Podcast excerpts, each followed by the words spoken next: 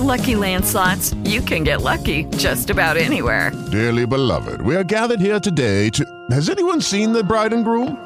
Sorry, sorry, we're here. We were getting lucky in the limo and we lost track of time. No, Lucky Land Casino, with cash prizes that add up quicker than a guest registry. In that case, I pronounce you lucky. Play for free at LuckyLandSlots.com. Daily bonuses are waiting. No purchase necessary. Void were prohibited by law. 18 plus. Terms and conditions apply. See website for details. CCN Radio.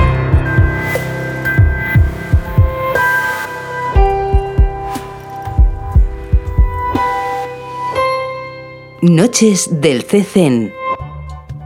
Bienvenidos a una nueva edición de Noches del CECEN, el podcast del Centro Cultural de España en Nicaragua, donde te contamos los detalles de las actividades que estamos desarrollando. El 22 de diciembre de 2015, la Asamblea General de la ONU decidió establecer un Día Internacional anual para reconocer el rol crítico que juegan las mujeres y las niñas en la ciencia y la tecnología. El Día Internacional de la Mujer y la Niña en la Ciencia, que se celebra el 11 de febrero, es implementado por la UNESCO y ONU Mujeres y tiene como objetivo promover a las mujeres y a las niñas en la ciencia. También es una oportunidad para promover el acceso y la participación plenos y equitativos en la ciencia para las mujeres y las niñas. Este febrero el Centro Cultural de España en Nicaragua se suma a esta celebración organizando unas charlas que serán abiertas al público en las que estarán participando científicas de Nicaragua. Entre ellas estará Iris Aldívar, científica ambiental, vicepresidenta honoraria de la Red de Herbarios de Mesoamérica y el Caribe, directora del herbario de la Universidad Centroamericana UCA, además es docente, coordinadora de posgrado y fue speaker de TEDx Managua. Iris Aldívar nos acompaña en cabina para compartirnos algunos detalles de su participación en estas actividades. Buenas tardes Iris, bienvenida a Noches del CESEN.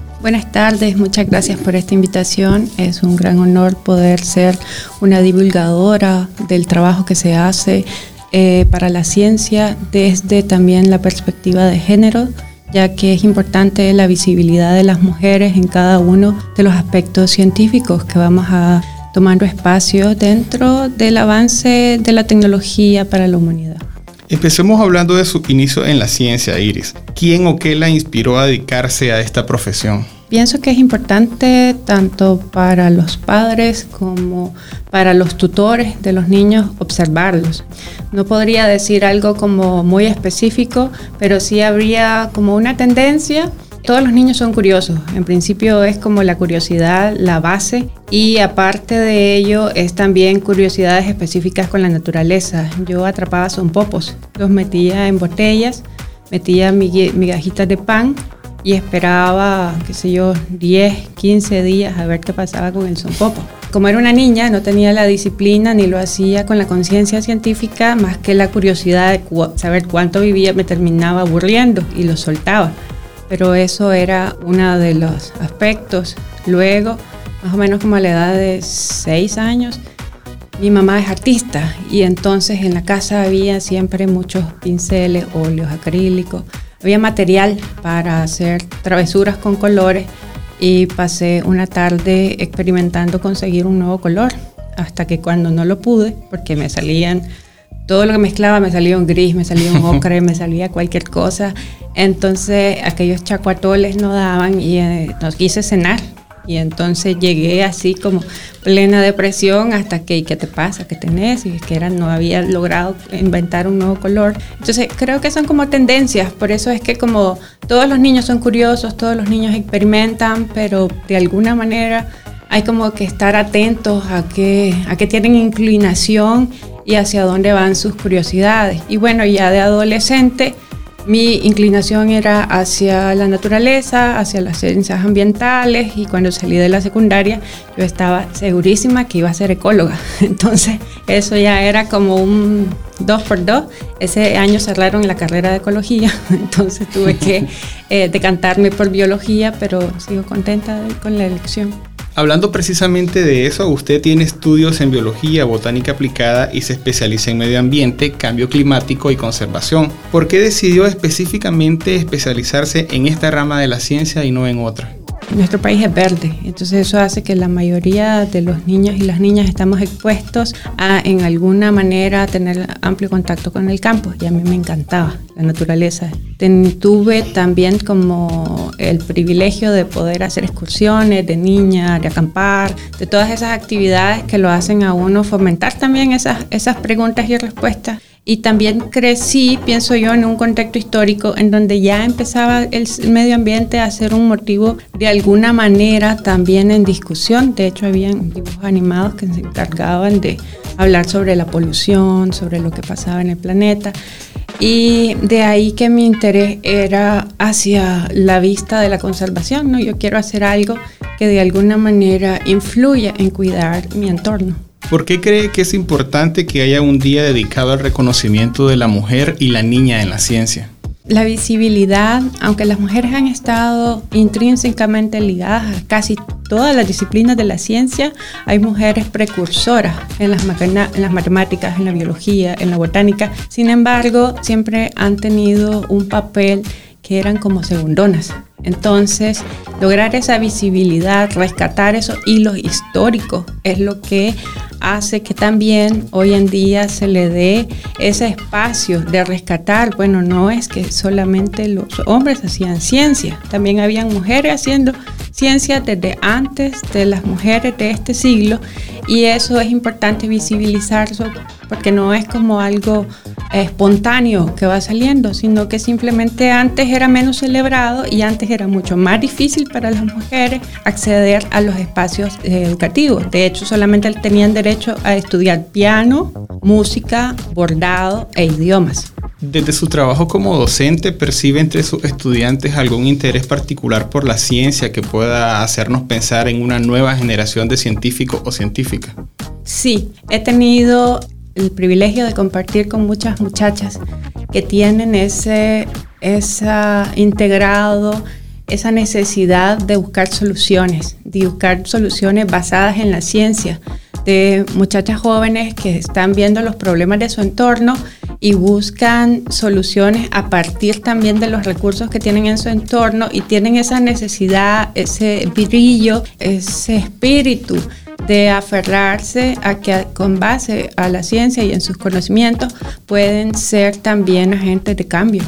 Personalmente, ¿usted considera que hay poca participación de la mujer en la ciencia o es solamente una falta de reconocimiento al trabajo que ellas ya vienen realizando en diferentes campos? Es algo complejo de decirlo porque también está como asociado a disciplinas. Y hay ciertas disciplinas, por ejemplo, en donde no es que no hayan mujeres dentro de esas disciplinas participando, sino que también los espacios son como más difíciles. Por ejemplo, las ingenierías civiles o las ingenierías electrónicas. Sí hay mujeres presentes en esos campos, pero hay a veces hasta incluso hasta ciertos sesgos, se llaman como carreras en donde son la mayor parte hombres y hay poco espacio. Las tendencias sí a nivel general de números van variando.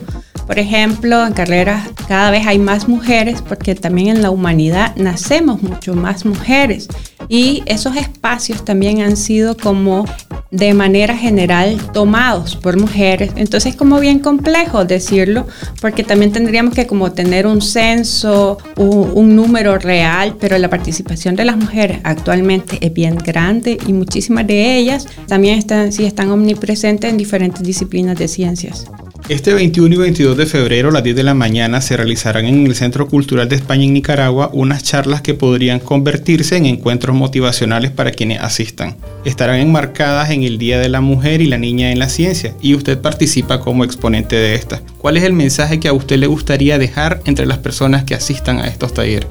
Es importante invitar a las, a las mujeres, a las niñas, a los adolescentes a ser parte como trabajar más con base en la ciencia, o ya sea o volverse científica o trabajar basadas en decisiones que se toman a través de la ciencia. Nuestro siglo tiene grandes retos. Uno de los mayores es el cambio climático, que no solamente trae problemas ambientales, sino que trae dificultades en torno a la medicina, en torno a la seguridad alimentaria, en torno a la distribución de agua y de recursos para la tecnología y esos problemas solamente pueden ser solventados a través de la ciencia y para eso se necesita el involucramiento pleno de las mujeres, que además somos mayoría en el planeta. ¿Considera usted que es importante que se propicien este tipo de espacios en el que las mujeres científicas puedan acercarse a jóvenes que en algunos casos eh, aún no están seguros de qué profesión u ocupación elegirán para su futuro?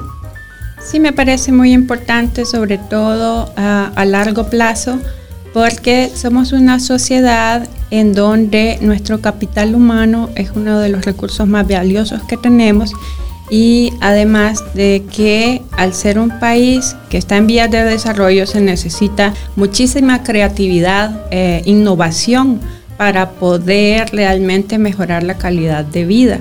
Y estos son elementos que se encuentran casi intrínsecos también en las carreras científicas. Muchas gracias Iris por habernos acompañado y contarnos un poco sobre tu trayectoria en la ciencia y también darnos detalles de las charlas que se impartirán aquí en el Centro Cultural de España en el marco del Día de la Mujer y la Niña en la Ciencia.